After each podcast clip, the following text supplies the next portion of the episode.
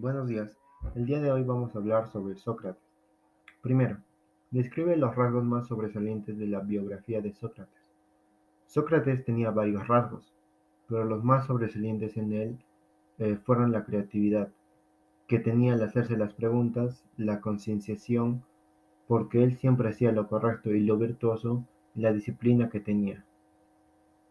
¿Cuáles son las, principales diferencias y similitudes entre los sofistas y Sócrates? Las principales diferencias de los sofistas con Sócrates es que Sócrates no cobraba. Los sofistas no reflexionan de la persona y además Sócrates tenía su método llamado la mayéutica y lo común que tenían era las preocupaciones sociales y políticas.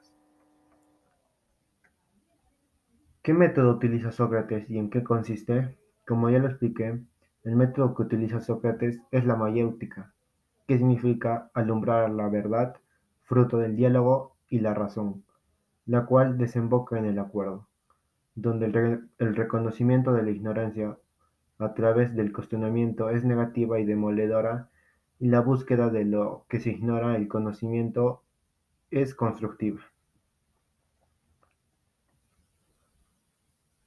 ¿Qué razones llevaron a Sócrates a despreocuparse de las cuestiones acerca de la naturaleza?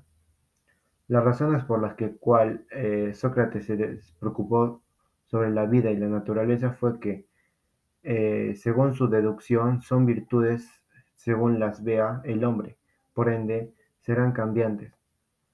No debemos enfocarnos a profundidad sobre sus significados. Además, explicó que la vida y la naturaleza son conceptos que se relacionan y se entremezclan con el humano mismo, lo cual nos lleva al estudio de uno mismo en el lugar de estudiar a la, naturaleza y la vida en sí. Muchas gracias.